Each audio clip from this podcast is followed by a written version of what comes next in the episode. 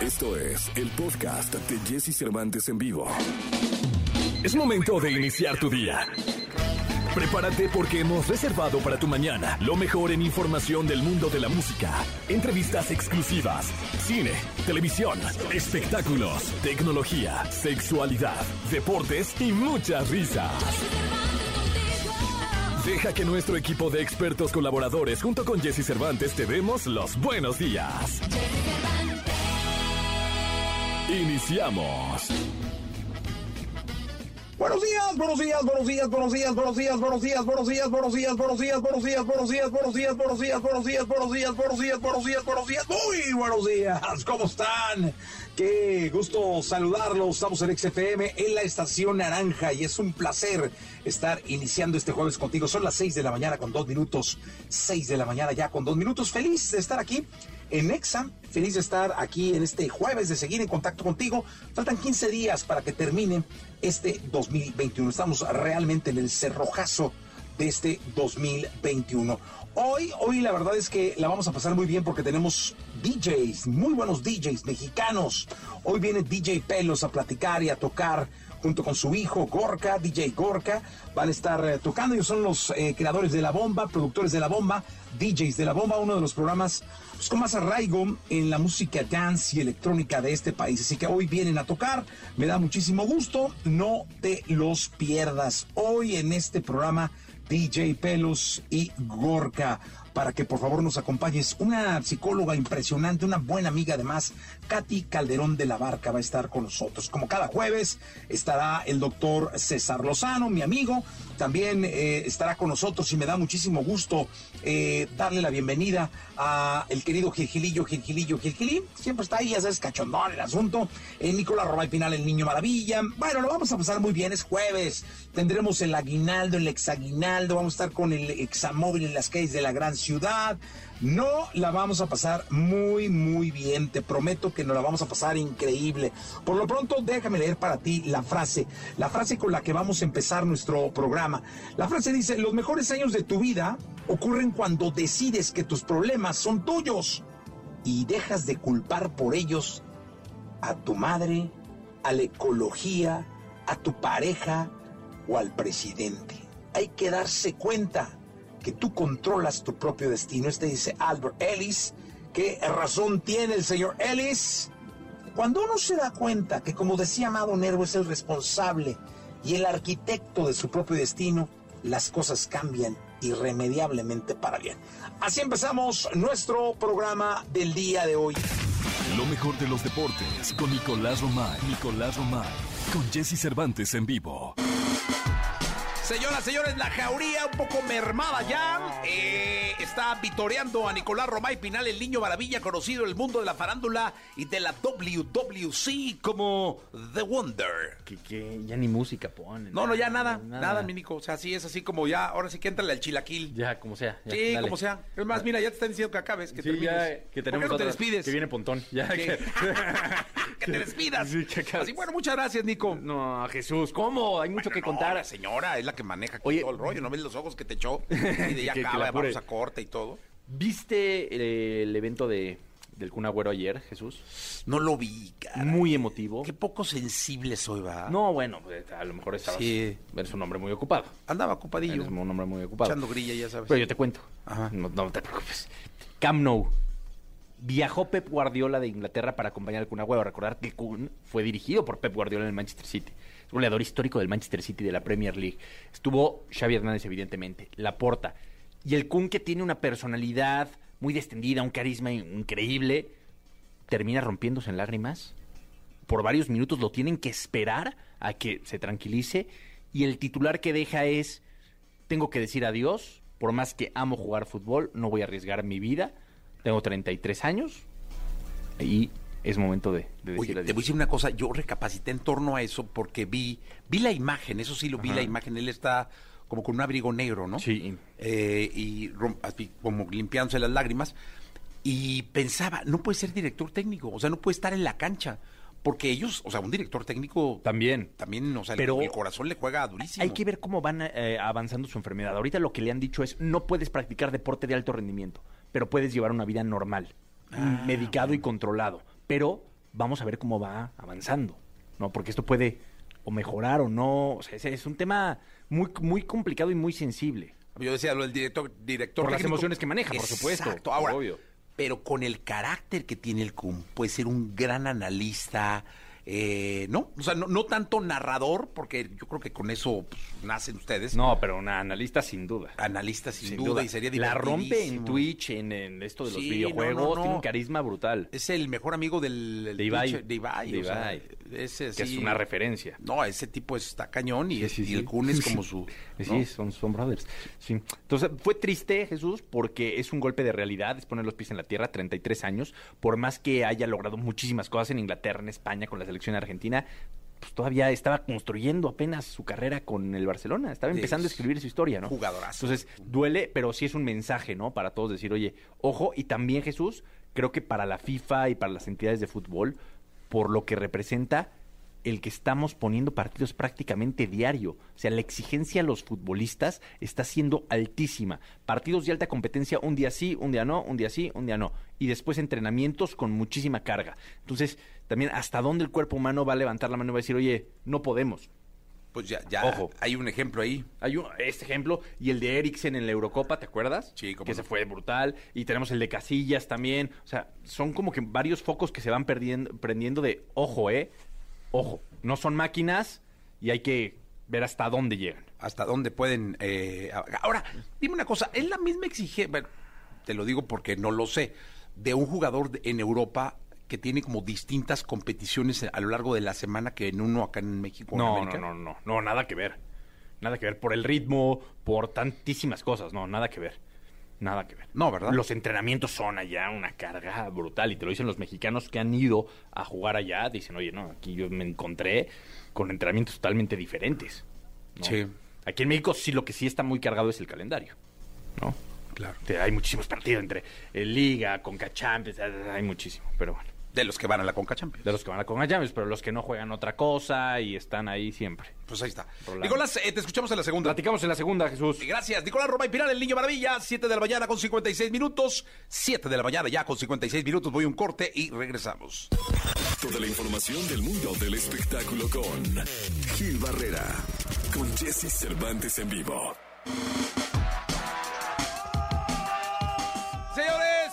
Señoras, señores, señoras, señores, la jauría en pleno. Saludando al querido Gilgilillo, Gilgilillo, Gilgilín, el hombre, el hombre espectáculo de México. Mi querido Gilgilillo, ¿cómo andas? Gilgilillo. ¿Cómo estás, mi Jessy? Buenos días, buenos días a Ay, todos. Dios mío, pensé Todos que, muy- que te habías desaparecido. No, yo también, mi Jessy, aunque me saben que pues, por más que uno quiera, el cansancio luego cobra la factura, mi Jessy. Uno ya llega a cierta edad en la que ya está el, el gallo, ya está el gallo. Te acurrucas con el gallo, mi Jessy, lo O sea que- abrazas y dices, ay, bueno, Ya no nomás se te duerme el gallo, ya te acurrucas con él. ya te acurrucas con él. Pero bueno, aquí estamos, mi querido Jessy, muy felices de estar con ustedes. Fíjate que eh, ayer Eden Muñoz anunció que pues este estaba padeciendo COVID. Este bicho maldito que ya ves que nos trae a raya a todo mundo. Y bueno, pues derivado de esta situación, pues este otra vez tuvo que posponer pues esta gira prácticamente del adiós que está haciendo con Calibre 50. Y pues el, mensaje que mandó Eden pues fue muy, muy particular. Dijo, pues ¿saben qué? Me está pasando esto, ando malito, ¿no? Hubo una preocupación por parte de sus seguidores, pero afortunadamente el tema no ha pasado a mayores y esto este, permite que pues Eden empiece a, a tratarse puntualmente, eh, porque pues por más, ya sabes, hizo una prueba, salió positiva, dijo, no, pues vamos a hacer otra, en una de esas a lo mejor ahí algo está pasando y a lo mejor está mal y, y bueno, desafortunadamente no va a poder estar trabajando en estas últimas presentaciones que tiene en el año, pero ya encontró una suplencia que a mí se me hizo un detallazo. Julián Álvarez. Sí, fíjate que ayer me dijeron, fui al- a, la posada VIP de la mejor y ahí me dijeron Ajá. justo eso, que Julián entra a suplir a Eden. Me pareció un detallazo también, sí, claro que sí. La verdad es que sí fue un, gran detalle porque te habla mucho del compañerismo, pero sobre todo de esta personalidad que tiene Julián, ¿eh? O sea, porque pues a otros les vale, ¿no? Otros dicen, no, pues ahí, pues a ver qué, pues ya a ver cómo se la van a arreglar.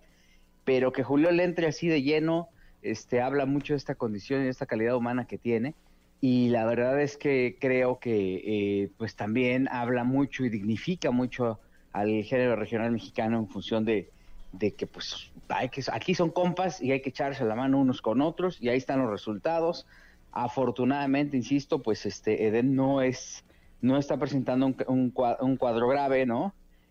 Pero mira, pues ante esta situación lo único que puedes hacer es eh, seguir las instrucciones médicas, resguardarte y evitar el contagiadero, que es lo más importante, ¿no?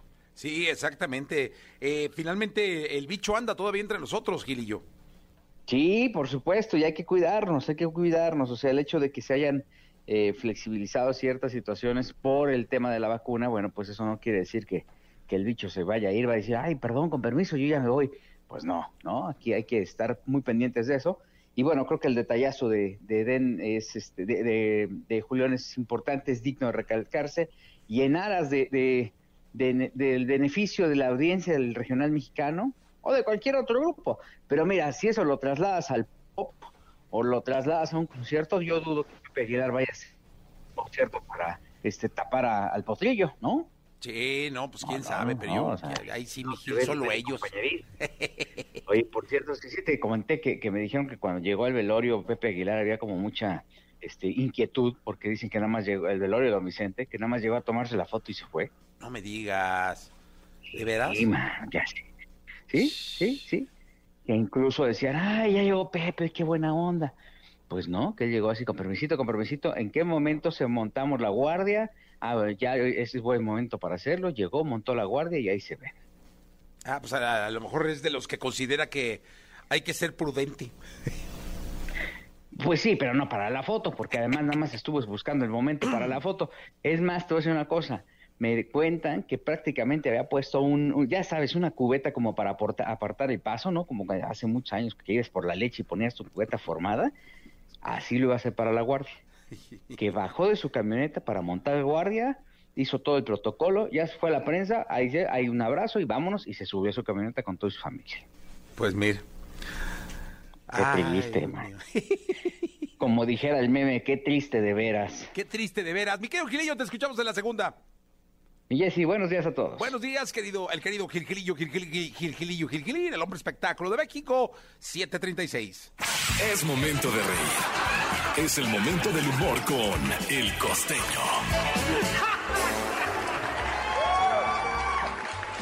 ¡Qué barbaridad! Esto del amor no es lo mío. Yo siempre estoy a destiempo, les digo. Cuando estoy soltero veo pura pareja feliz.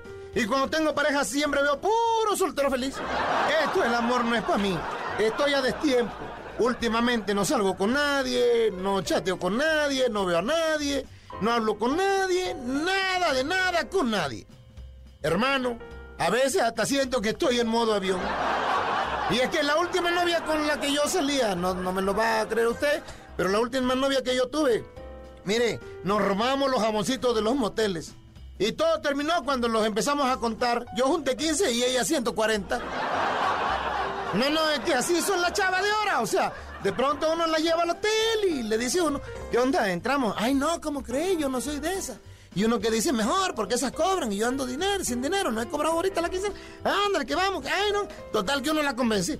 Y cuando entra uno al hotel, abre la puerta y la empuja. Hombre, hermano, hasta uno se sorprende lo que dicen. ¡Ay, ya cambiaron la alfombra! O sea, ¿qué onda con las muchachas de ahora? Mira, y hay quienes llevan también luego tiempo casados. Yo les he dicho que hay parejas que terminan bien y hay otras que duran toda la vida. Una pareja de matrimonio llevaban de casado 18 años. Y le pregunté yo al marido, oye hermano, qué bonito. 18 años de casado llevas con tu mujer y todavía cierras los ojos para besarla. Me dijo, no, es que me da miedo de cerca. Y es que sí, uno va cambiando. Miren, mujeres, cuando usted le grite feo a un hombre en la calle, por el amor de Dios, recuerde que él no se maquilla. ¿Eh? Tengan compasión de ese pobre hombre. Yo a veces me, me de verdad me pongo a pensar que si ya lleva más de cinco años de casado con esa persona y la sigue besando en la boca, es porque es usted un degenerado sexual. Mira, es que, hermano, yo, yo digo que van cambiando las etapas de la relación. ¿no? Primero el enamoramiento, uno se siente así como que anda pisando sobre nubes, ¿no? Híjole, y luego la triste realidad. Vienen los problemas, nos empezamos a ver los defectos, las mujeres empiezan a vernos nuestros defectos, los cuales son bastantes. Y vaya que si no tenemos defectos los hombres. Oigan, el 60% de los hombres en México, esto es una información que cura, el 60% de los hombres en México, usted debe saber que sufren de obesidad. El 40 restante también tiene obesidad, pero no sufren, les vale gorro. Porque de verdad los gorditos son pachoncitos. De veras, ¿por qué las mujeres los prefieren gordos? Yo no entiendo. Uno matándose en el gimnasio, ve nomás este cuerpo tan atlético que uno tiene, desgrachiatas. Oigan, por favor, sonrían mucho. Ahí les mando una cucharadita de alegría para su mañana. Perdonen rápido y dejen de estar fastidiando al prójimo porque siempre podemos ser mejores. César Lozano en Jesse Cervantes en vivo. Buenos días, es jueves, jueves 16 de diciembre del año 2021. Saludo con cariño a mi querido amigo el doctor César Lozano. Como siempre le doy la más cordial bienvenida a este programa. Mi querido doctor, adelante. Me alegra mucho saludarte, mi querido Jesse Cervantes. Saludo a todo el público que nos escucha en EXA, en la República Mexicana. Me encantó esta frase que leí en las redes sociales de Margarita Pasos y me gustó mucho. Dice, la preocupación es como una silla mecedora.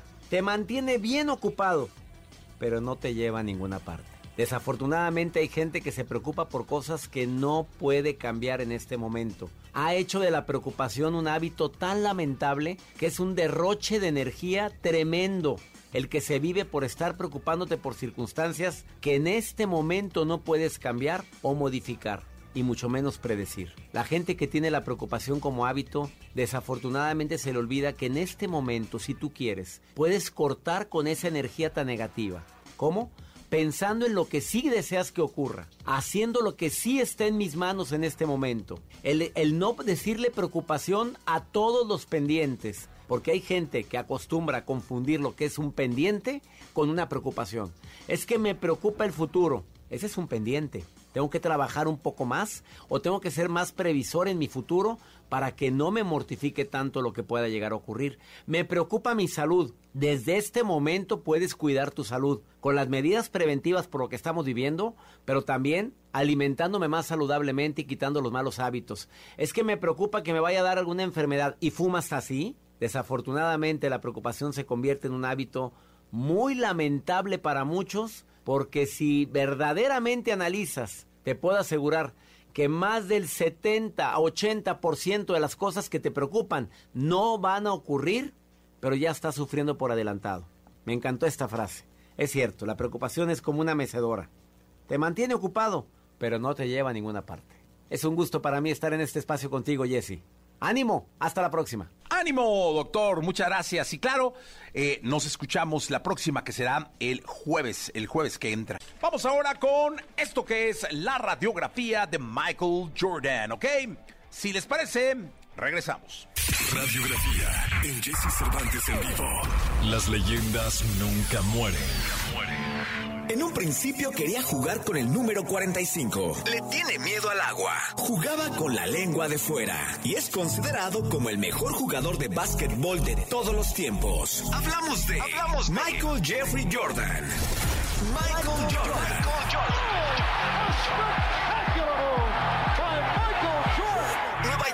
17 de febrero de 1963. Nacía quien en un futuro habría de brillar en 13 temporadas de los Chicago Bulls.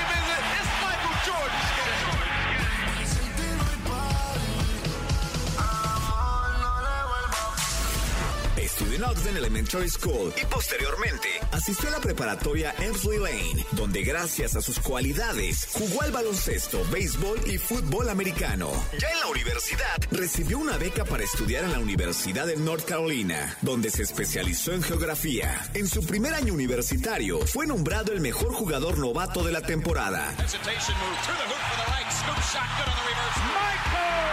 En su carrera profesional anotó 32.292 puntos, teniendo el quinto lugar de todos los tiempos, superando los 30 puntos por partido. En la misma NBA fue líder en minutos por juego, con promedio de 40.2 minutos. Y como defensivo, es el tercer lugar de todos los tiempos en robos de balón, con 2.35 promedio por juego. Jordan with the drive and the reverse. Michael Jordan.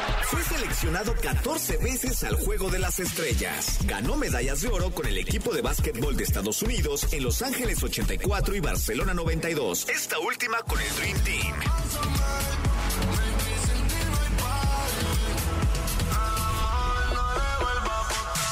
Su número 23 dentro de los Bulls fue un clásico, pero en un principio él quería jugar con el número 45 en honor a su hermano. Después de su retirada del básquetbol, Jordan firmó un contrato con los Chicago White Sox, el equipo de béisbol de las grandes ligas. Según cuenta el mismo Michael, decidió jugar este deporte profesional por una promesa que le hizo a su padre. Cuando era niño, un amigo suyo murió ahogado y además él mismo casi muere de la misma forma, en un campamento de baloncesto a la edad de 11 años. De hecho, las mansiones que ha tenido no disponen de piscina.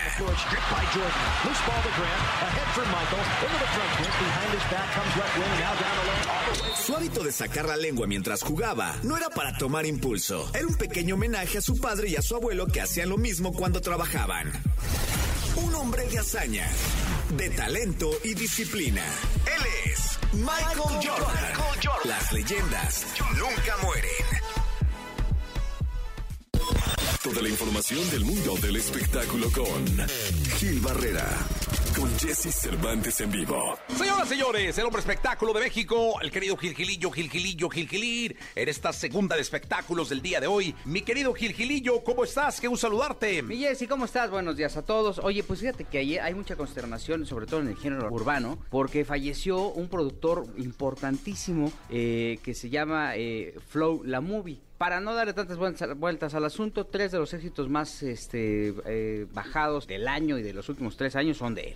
Ok. Y entonces, este, Te Boté, que es un clásico del, del- del urbano, de Bad Bunny y Ozuna, Ajá. este, pues él es el productor y él es el autor de este tema. Ok. Y des- desafortunadamente falleció en un avionazo Uy. en República Dominicana. Junto con él murieron nueve personas y la verdad es que las muestras de, de- de cariño y de el homenaje que le están haciendo todos los amantes del, del género urbano es impresionante. Hay una eh, consternación tremenda. Insisto, tiene este tipo de éxitos que son en ese género, bueno, pues este Ay, es sumamente sonados. Yo sigo a Pina, el manager de Daddy Yankee, y vi que él subió un mensaje muy consternado de, pero no entendí realmente qué pasaba. Sí, sí, sí, sí, sí. eh, eh, eh, realmente es- eso fue lo, lo que pasó. Eh, también indicaron que Jaiden Hernández, es, es la esposa de Flo Blamovi, también está entre las víctimas. Y fueron nueve, nueve, desafortunadamente, nueve fallecimientos, diez años de experiencia dentro del género urbano. Y, y, insisto, es una institución eh, muy respetada. eh, no estamos tan fami- familiarizados, sobre todo porque en Dominicana, bueno, pues tú sabes que ahí es lo que domina, pero este hay mucha consternación alrededor y bueno, pues para todos los fanáticos desde acá, este nuestro pésame y un abrazo muy fuerte por es- esta situación. Los accidentes de avión son terribles, todos, ¿no? No, pero este sí. tema, la No, forma tan sí. este tempestiva en la que fallecen es, es tremenda, ¿no? Pero también artísticamente y mediáticamente los convierte en leyendas, ¿no? Sí. O sea, si, si hacemos un recuento de quienes han fallecido en accidente- accidentes de avión, pues al día siguiente ya dijeron, pues ya pasan a la historia independientemente por lo que construyeron. Oye, el primero que vino a mi mente, Pedro Infante. Pedro Infante, Jenny Sí, sí. Rivera, ¿no? Primero, así, paz, Pedro Infante. Richie Valens, ¿no? Ah, Richie Vales, claro. ¿no? O sea, todo- eh, si hacemos un recuento, todos los que tienen esa, ese infortunio, ¿no? y evidentemente con todo el respeto para las familias, este, mediáticamente les da un upgrade. Sí, sí, sí. Que la película, bueno, yo no, no he leído la historia, pero en la película decían que a Richie Valens le daba muchísimo miedo a los aviones, ¿no? Eso era lo que decían, ¿no? Y que de hecho se subió prácticamente A fuerza. a fuerza, ¿no? Él, él muere con otros dos eh, cantantes de rock. Este, y bueno, pues este, ahí, ahí tenemos un ejemplo muy claro. Y evidentemente, pues Pedro Infante, ¿no? Sí, pues sí, la verdad es que sí. Pues que descanse en paz, Gilillo. Muchas gracias. Eh, no- nos escuchamos el día de mañana, mi querido Gilillo. Lo mejor de los deportes con Nicolás Romay. Nicolás Romay. Con Jesse Cervantes en vivo. Bien, llegó el momento de la segunda de deportes. Nicolás Roma y Pinal, el niño maravilla conocido como The Wonder en el mundo de la lucha libre. Uno de los hombres más enterados. El mundo de la. Dije hace rato W. ¿Cómo digo? Barrabasadas. Sí, dijiste. Sí, dije es WWE. No, no, yo dije, a lo ¿verdad? mejor ya lo inventó. Ya O es una liga diferente. una- otra. Otra confederación de lucha. o- sí, no, perdón a todos los amantes de la WWE. Y antes era WWF. F. Antes, y después la cambiaron. ¿Qué The te gusta Federation pasó a Entertainment. Oye, ¿qué te gusta más? ¿La, la lucha libre, tal, o la UFC? No, la las lucha artes libre. marciales mixtas. Lucha libre. No, yo Por soy súper fan de las de... ¿En serio? No, cañón. Sí, sí, sí. Muy sí. violento, güey. No, pero muy rico, o sea, sí se pegan de verdad. Por eso. pero Sí, no, se o sea, abren aquí es más show. Sí, sí. y las Es escaleras más de niños, ¿no? y las mesas y, ah, y agarrar el cinturón. Es que es más de niño chiquillo. Este es de, de vato Sí. grande. Bueno, puede ser, puede ser. Sí, Sí, ya, me- pues, ya me niño. peluciaste. El niño maravilla. Oye, Jesús, ¿estás, ¿estás emocionado de que el Atlas va a jugar la Conca Champions el próximo torneo? Todavía no lo dimensionas. Oye, pero vi un calendario donde no está el Atlas. Es que el día de ayer fueron los octavos de final del que ya estaba en curso. Ah. En donde, digo, vale la pena decirlo, Cruz Azul va contra Hamilton, eh, Montreal va contra Santos Laguna, Pumas va contra Saprissa, buen partido ese. Y después de que termine esta Conca Champions, va a arrancar la que tiene a, Al Atlas, ¿verdad? a los rojinegros como campeones y subcampeones de CONCACAF. Eso, vean, eh, nada más ahí. O sea, va a estar León, va a estar el Atlas. Bien, bien. Digo, ahí yo creo que- espero que la final sea Atlas León. Que sea Atlas León, no, evidentemente. Sí, los sería equipos buena mexicanos, final, ¿eh? Sería espectacular. Sería buena final. Sí, imagínate ahora un mundial de clubes. No, ahí sí me voy a donde sé. ¿En, en serio? Sí, claro. Emiratos Árabes, digo, todavía no se anuncia, pero Claro. Emiratos Árabes, donde sea. Sí, sí, claro. Sí, por supuesto. Acompañar al Sí, rojinegro. Sí, claro, claro. Sí, a que me siga tomando el pelo Ornelas, diciéndome que me va a conseguir boletos y no me los consiga, me los tengo que conseguir Nico. Sí, claro, claro. Sí, ah, no, sí te los consigue Ornelas, ¿no? No, hombre, ese Ornelas es más tomapelo que ¿Sí? nada. Sí, sí, dile. Pero sí te ayudó, ¿no? Encima. No, hombre, que me va a ayudar más. Es muy, es muy amable en el chat. ¿eh? Es muy amable. No, hombre, el chat es un vato encantador. No sirve para nada, pero es un vato ¿Y cómo te encantador. dice, hermano? Hermano, mira, mira. Amigo, así como te fue. no sé. No, pero en- en- para los cuartos de final sí. sí. Te ríes porque es verdad, ¿verdad? Me quedó a ver dos boletos. No me digas. Pues los tuyos. Sí, sí, sí. Mira, fíjate, te lo voy a poner. Mira qué amable. Amigo. Amigo, ¿cómo estás? Oye, también estaban viviendo un momento de mucha adrenalina. Pero Siria, donde fuera, ¿eh? Sí. Sí, Siria. Yo creo que ahí sí te ayuda. No te ayuda aquí en la color independencia, te va a ayudar en no sé dónde demonios. No, porque va a viajar con el equipo. Sí, no. Es buen tipo, muy buen tipo. No, no, es un tipazo, además es un tipazo. ¿eh? Sí. Nicolás, muchas gracias. Gracias, Jesús. La entrevista con Jesse Cervantes en vivo. Katy Calderón. Psicóloga que durante 25 años de carrera se ha enfocado a la salud emocional. Su trabajo la ha llevado a enfocarse en adultos, jóvenes y niños en el desarrollo de su inteligencia emocional. Hoy aquí con Jesse Cervantes, en Exa nos acompaña la psicóloga Katy Calderón de la Barca en este jueves. 8 de la mañana con 52 minutos, 8 de la mañana con 52 minutos. Un placer tener aquí, porque la conocí hace tiempo, eh, tuve la oportunidad de ser invitado a su, a su blog, a su podcast, y fue una plática espectacular y me dio mucho gusto conocer y conocerla de fondo en torno a su manera de pensar y de interpretar. Eh, Katy Calderón de la Barca, bienvenida a este programa. Gracias, Jessy. Eh, la verdad es que la manera en cómo manejas la psicología y, y cómo la tratas con tus pacientes y con los que vamos y, y participamos me, me encantó y me fascinó. Y hoy vamos a poner sobre la mesa un tema espectacular que viene mucho al caso por lo que hemos vivido Sí. en los últimos dos años y porque no hay quien en el planeta entero Exacto. en alguno de los últimos 700 y tantos días, ¿no? No haya tenido miedo. ¿Qué es el miedo? Exactamente, Jessy, como lo dices. El miedo, mira, el miedo es una emoción y es, es una energía, como todas las emociones, que se tienen que sentir en el cuerpo. Por más que no queramos, por más que sea incómodo, por más que no nos guste, las emociones se sienten y se sienten en el cuerpo.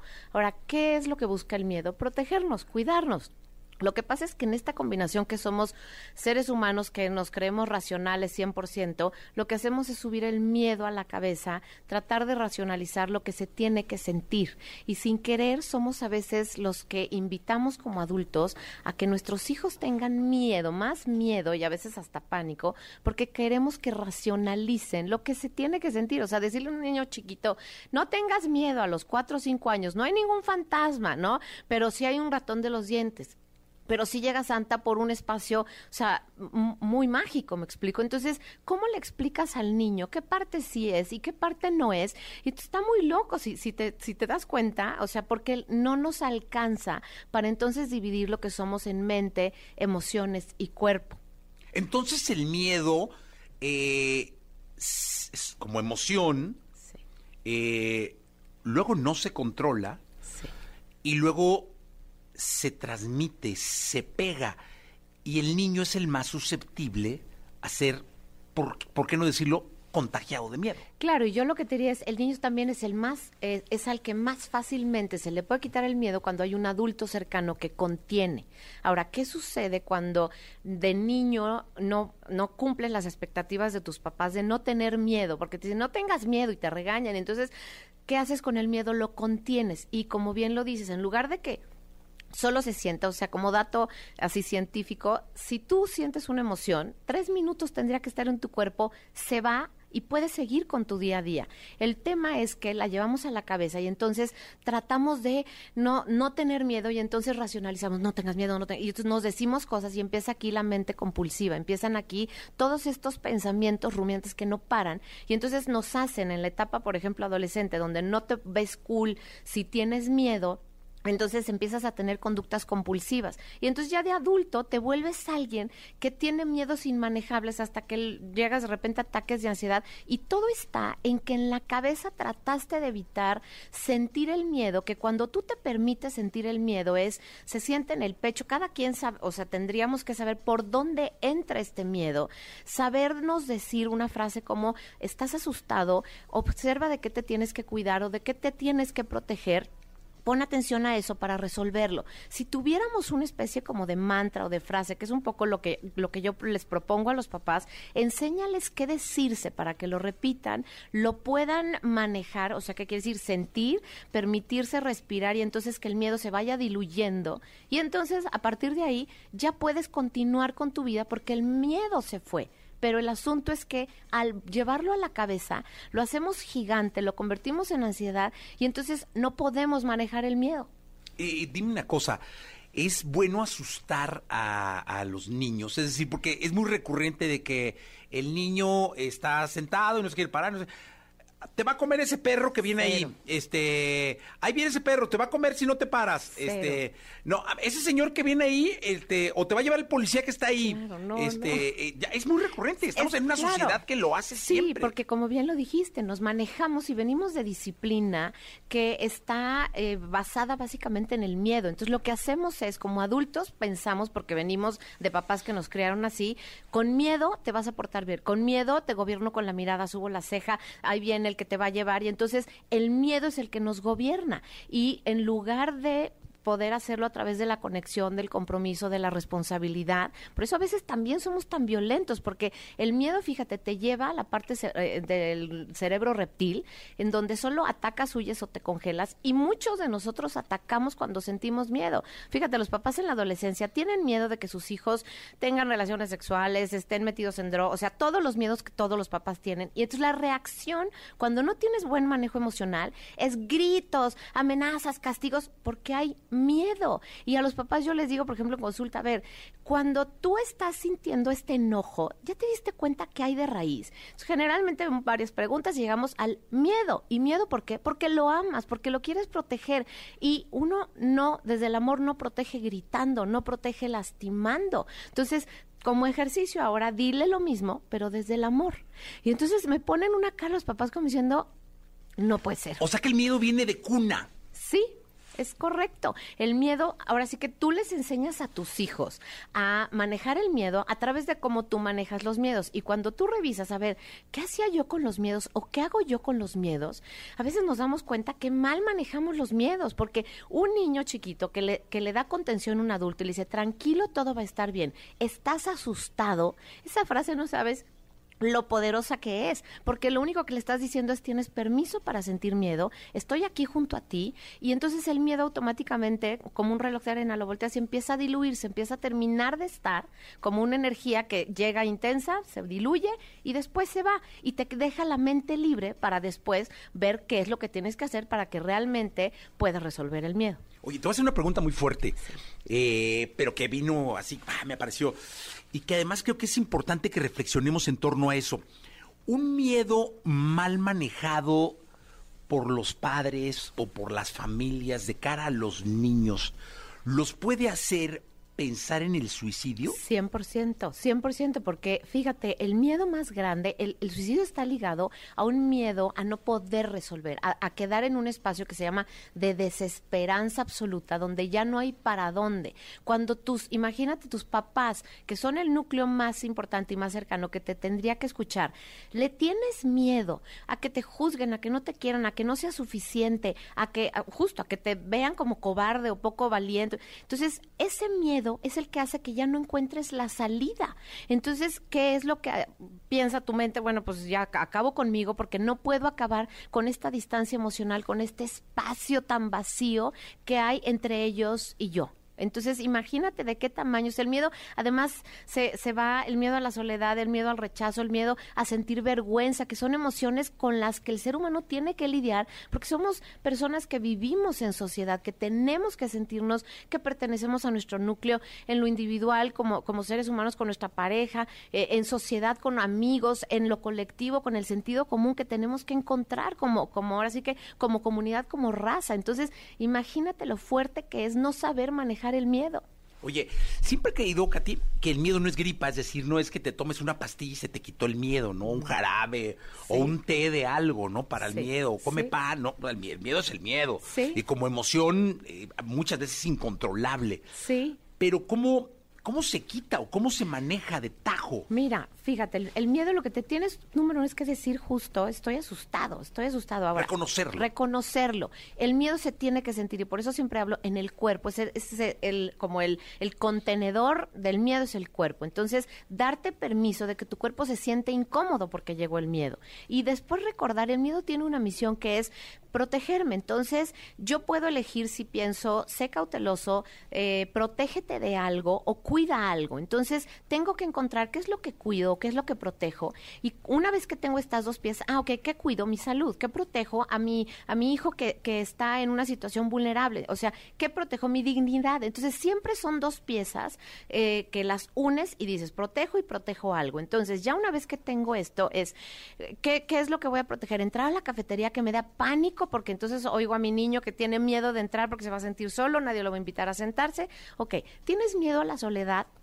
Busca a la cara más amable. Así lo resuelves. Entonces, si te fijas, es primero sentirlo, darte permiso de sentirlo, ubicar estas dos frases que es qué es lo que cuidas o qué es lo que proteges y después cómo protegerlo. Respiras profundo, entonces te permites reconocer que ese miedo, que esa energía vino a cuidarte nada más. El asunto es que ahí aparece la mente rumiante y dice, claro, entonces nadie me va a querer, me van a rechazar porque claro, me salió el grano, porque no están mis papás, entonces ahí la mente no para y ahí es donde se vuelve hasta un ataque de pánico. Oye, entonces, en- entendiendo que el miedo es una señal de alerta, Sí. ¿no? Eh, ¿Qué reflexión nos dejarías eh, para padres, para hijos y para quien pudiera no tener un hijo, pero tener Parejas, mucho miedo, adultos. parejas, adultos? Sí, sí, sí. Este, ¿qué, qué reflexión nos dejarías en torno al Pues miedo? yo lo que les diré es no tenerle miedo al miedo. Hay que al miedo hay que sentirlo, ubicar por dónde entra el miedo, dónde se ubica el miedo en tu cuerpo y tener una clave, una, una frase que te repitas y, y darte permiso. Sentir miedo es, es- está bien, es- somos humanos y, y ser humanos es sentir las emociones que tenemos. Entonces, si logramos nosotros darnos este permiso y después dirigir la atención a cómo resuelvo y cómo me cuido de esta señal de miedo que hay y recordar que dura un par de minutos en el cuerpo, respirar profundo para después permitir que el miedo se vaya diluyendo y salga. Pues muy bien. Eh, qué, qué, qué buena charla y qué aleccionadora.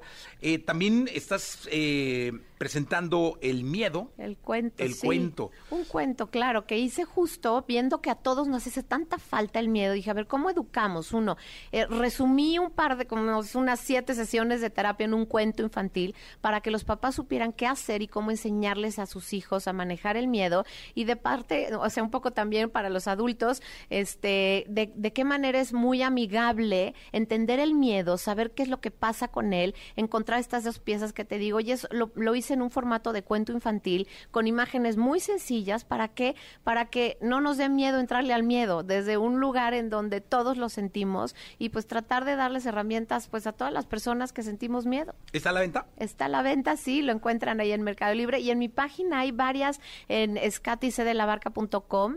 Eh, ahí hay varios recursos del miedo, hay un taller para el miedo para que mi hijo no tenga pesadillas que hacer con las pesadillas y para poderlo manejar yo como papá. Entonces, bueno, ahí hay muchos recursos para que ahora sí que se encuentren lo que cada uno necesita. Eh, Katy, muchísimas gracias. Jessy, un Que me quedó aquí. pendiente hablar del miedo, ¿eh? de- porque hay muchas, muchas, es que es un tema maravilloso. Sí, sí, sí. Que da muchísimo para platicar. Eh, ya te invitaremos, espero que nos aceptes después. Por supuesto que sí, feliz de la vida. Gracias, Katy Jessy. Calderón de la Barca con nosotros. Muchas gracias. 9 de la mañana, tres minutos. Voy a un corte comercial. La entrevista con Jesse Cervantes en vivo. La bomba. DJ Pelos es un productor mexicano conocido por su increíble trabajo a lo largo de su carrera llevándolo a trascender en la música. Esta vez llega acompañado del DJ y también productor mexicano Worka, quien con 20 años ya se ha presentado en países como España, Bélgica y Portugal, además de los festivales más importantes de México. Hoy aquí con Jesse Cervantes, en Exa nos acompañan DJ Pelos y Gorka, quienes llegan para alegrar nuestro jueves con música y hablarnos de la bomba. Ahí está el DJ Pelos y DJ Gorka. ¿Cómo están? Debo empezar, debo empezar eh, la plática diciendo que yo no estaría aquí sentado en este programa por los últimos casi cinco años, señora productora. Usted, usted entró después, entró mucho después, pero eh, casi cinco años si no fuera por el queridísimo Pelos, que además de mi compadre, es, eh, pues, si no mi mejor amigo, de mis mejores amigos de mi vida, y que gracias a él estoy aquí, estoy sentado aquí, porque yo ya me había eh, retirado del micrófono, había decidido parar mi carrera como locutor, y en una de esas bohemias de, que tiene uno eh, cuando pasan de las 12 y, y no llegó la Cenicienta, eh, acompañados del ingeniero Yáñez, del queridísimo ingeniero Yáñez, y uno de esos seres extraños con los que mi compadre aparece de pronto en las fiestas, se le ocurrió a él la idea de que yo regresara a la radio y presionó por todos lados para que yo regresara a la radio. Y gracias a, ti, mi querido eh, Pelos, estoy aquí eh, feliz, muy contento. Ha sido de la mejor época de mi vida, muy y, y no hay nada como agradecer. Así que quiero empezar esta charla, esta entrevista diciéndote, compadre, gracias. No, hombre, Jessy, muchas gracias a ti por la invitación, además, y bueno, tanto éxito que tienes en, en tu programa. Y bueno, pues creo que todos no, no se equivocaron, ¿no? Realmente, para nada, este, tuve más allá que ver que decirte, pues échale, o sea, no, no puedes retirarte tan joven, ¿no? Y mira nada más el éxito que has tenido. Lo de joven nunca lo dijiste. Este, lo de retirarme tampoco.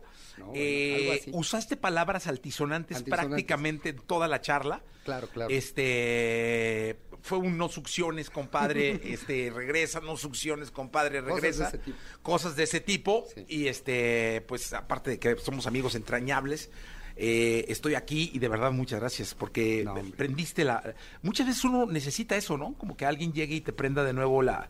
La, la, mecha, la mecha, ¿no? Y, Bueno, que eso ha sido tú, te digo, ahorita que estamos con los cebollazos, este, ha sido para mí también eso, ¿no? Porque siempre, como tú dices, alguien necesita, eh, necesita que te prenda la mecha para realmente activar quizá todo lo que traes adentro y pues mucho de, de todo lo que, lo que hemos recorrido en este camino de la radio, pues te lo debo a ti, ¿no? Desde hace muchísimos años. Qué bonitos somos, carajo. Qué, qué bonito. Pongan unos pinche aplausos. Un whisky algo. De chupar. este, qué bonito. Qué bonita escena. Esto, esto es un amorío No maravilloso, carajo. Este, ahora sí hablemos de, de, de la bomba. Cuéntanos, eh, es un productazo que tiene mucho tiempo al aire. Eh, ¿Cuánto tiempo al aire tiene la bomba?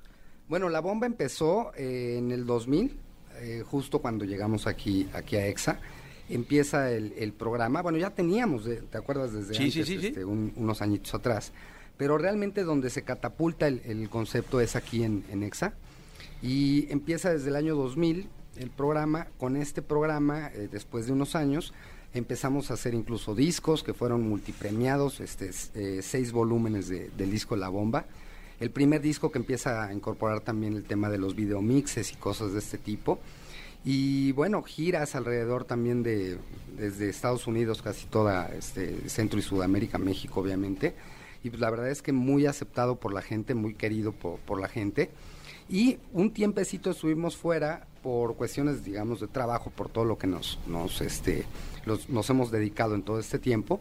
Pero bueno, pues ahora regresa y regresa del, del vaso de, de mi hijo, ¿no? Que es un orgullo. El, el orgullo de la familia Maldorado, señoras y señores. Este, dime una cosa, eh, eh, poner en contexto, la bomba, para la gente que pudiera no, no, no saber, que siempre lo, lo- me gusta poner ese, ese, ese punto, es un programa de música mezclada, ¿no?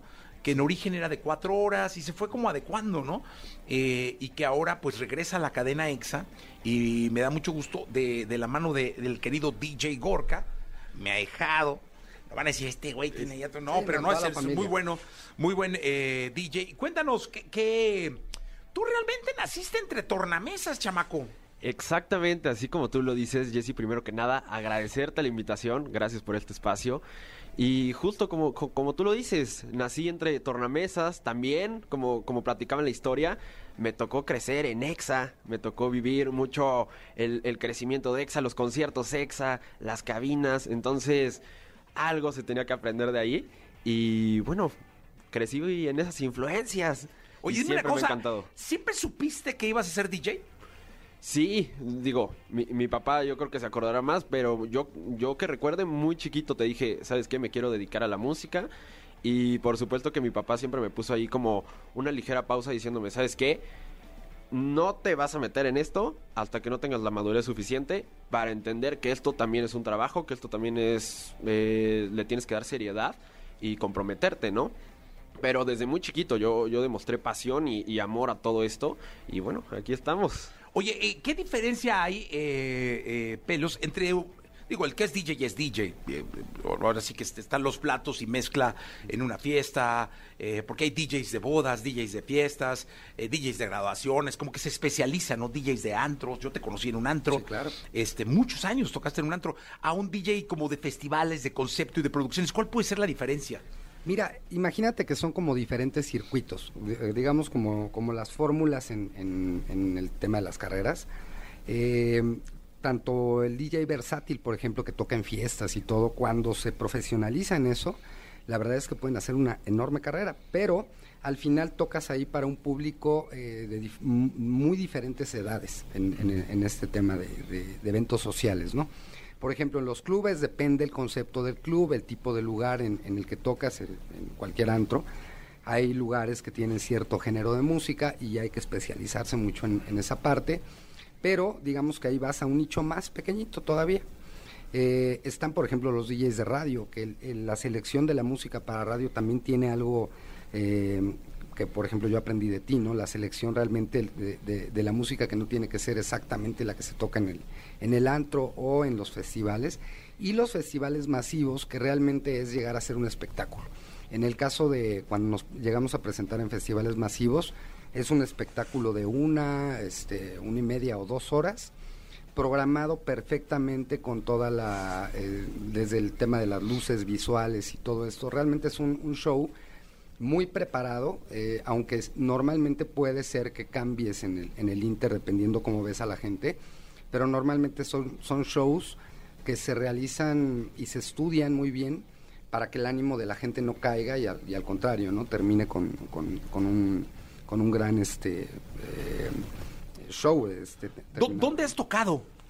Pues fíjate que, bueno, hemos tenido la, la suerte de ya viajar casi por todo el mundo, pero en el último año que hubo... Que hubo 2019, ¿no? festivales 2018, 2019, estuvimos en Bélgica, en Tomorrowland, estuvimos en el Barcelona Beach Festival, en, obviamente en Barcelona, anduvimos en diferentes ciudades de, de, de Bélgica, como este Ostend, por ejemplo, eh, estuvimos también en Portugal, este, bueno, hemos andado la verdad es que por toda Europa, eh, tocando bastante en España, en diferentes lugares también, pero realmente cada uno de estos festivales donde nos hemos presentado es como irte especializando más y más y, e ir afinando mucho más el, tanto el oído como la técnica para presentarte en un, en un escenario grande, ¿no? La expresión corporal y muchas otras cosas que se tienen que, que trabajar mucho para un show de este tipo, ¿no? Con escenarios donde de pronto tienes a 150 mil personas enfrente y que tienes que mantener la atención todo el tiempo y que tienes que tener momentos durante el set de diferentes cosas. Entonces, la verdad es que hemos aprendido muchísimo porque hemos tenido la, pues, la suerte de trabajar con los mejores DJs del mundo. ¿Quién es para ti el mejor DJ? O sea, ¿quién es tu ídolo hablando de DJs? Mira, la verdad es que yo admiro mucho, aunque quizá para muchos no, no, no, este, sobre todo DJs no, no les guste mucho, pero para mí David Guetta es un artista muy completo, también por la manera en la que él, este, se ha abierto camino también en el tema de la, de la producción, pero muchos otros artistas, Calvin Harris, por ejemplo, también que es un artista muy completo, este, Armin Van Buren, que es un artista mucho más de culto, pero un artista tremendo. Y bueno, este, una infinidad de DJs, la verdad es que hemos tocado casi con, pues, casi con todos. Y, este, y sobre todo el profesionalismo que tienen todos ellos, son empresas, ¿eh? cada uno de estos DJs es una empresa que mantiene a infinidad de gente, ¿no? Trabajando en diferentes áreas y de los que hemos aprendido mucho también en el tema del negocio de la música. ¿Quién es tu ídolo, eh, Gorka? Mi ídolo, digo, principalmente por quien empecé, siempre lo voy a reconocer, mi, mi, mi padre, DJ Pelos, Ajá. por siempre, gracias a él todo esto, el sueño empezó y se ha ido desarrollando, pero también coincido con mi papá, ahí con el Pelos, coinciden que David Guetta. David Guetta, me acuerdo que fue una inspiración para mí porque en el 2012, te estoy- yo eh, de haber tenido 10, 11 años, fui al Estadio Azteca a verlo, justo DJ Pelos le abrió, entonces fue como la primera vez que yo tuve contacto con un concierto 100% electrónica y me encantó, me acuerdo que me voló la cabeza y a partir de ahí fue cuando yo también dije, wow, me quiero dedicar a esto y fue justo porque vi en una misma noche a, a DJ Pelos y después a, a David Guetta. Y bueno, por supuesto existen más, Martin Garrix también me encanta, pero yo creo que esos dos principalmente. Pues no, pues qué bueno, pues los escuchamos. Este va a tocar ahora Gorka, ¿no? Claro, sí, Así que ya, co- como ya es el encargado de la bomba, Claro. y la bomba ya es un programa de la cadena EXA, entonces Gorka, pase usted Claro que este, sí, a, la- a las, a las tornamesas. Eh, si fueras tan amable, mi querido Gorka, para, para poderte escuchar. Te dije que, que nos iban a empezar a hacer señas, ¿te acuerdas? Sí, no, es que la productora de este programa... ¿Desde cuándo la conoces? No, ya muchos años, muchos años, Sí. pero bueno. el De cuna, que- ¿no? De- De, cuna, sí. De Nos tiene- exactamente. Sí, mira cómo ha Ya nos, crecido. quiere, ya nos quiere cortar. Listo, entonces, con ustedes DJ Gorka en XFM, o 9 de la mañana, 27 minutos. La explosión continúa con La Bomba en Exa FM. Every time you come around, you know I can't say no. Every time the sun goes down,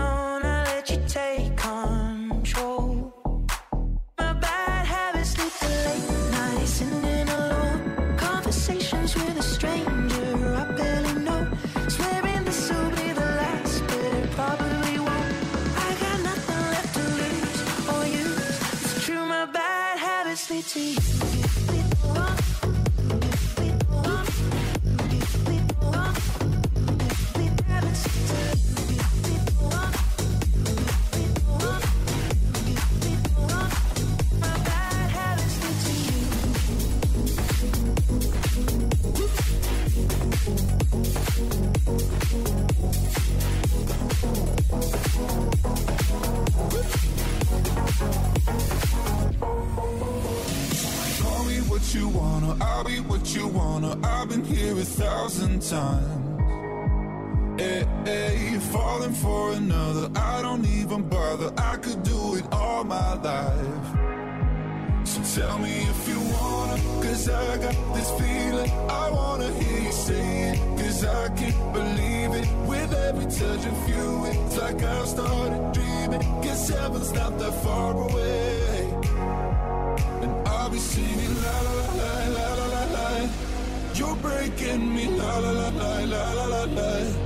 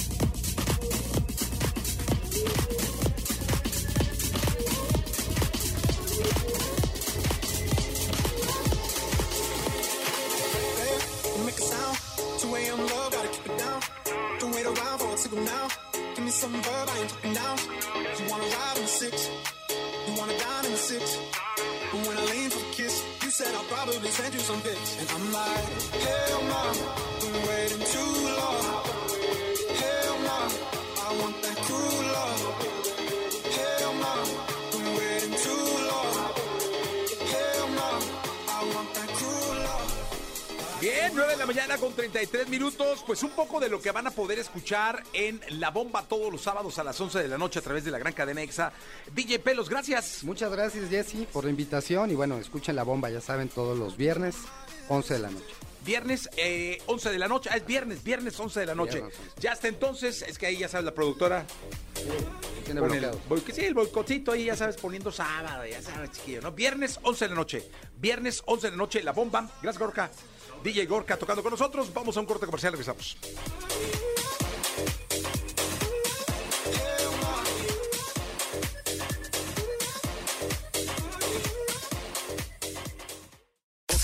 Escuchaste el podcast de Jesse Cervantes en vivo.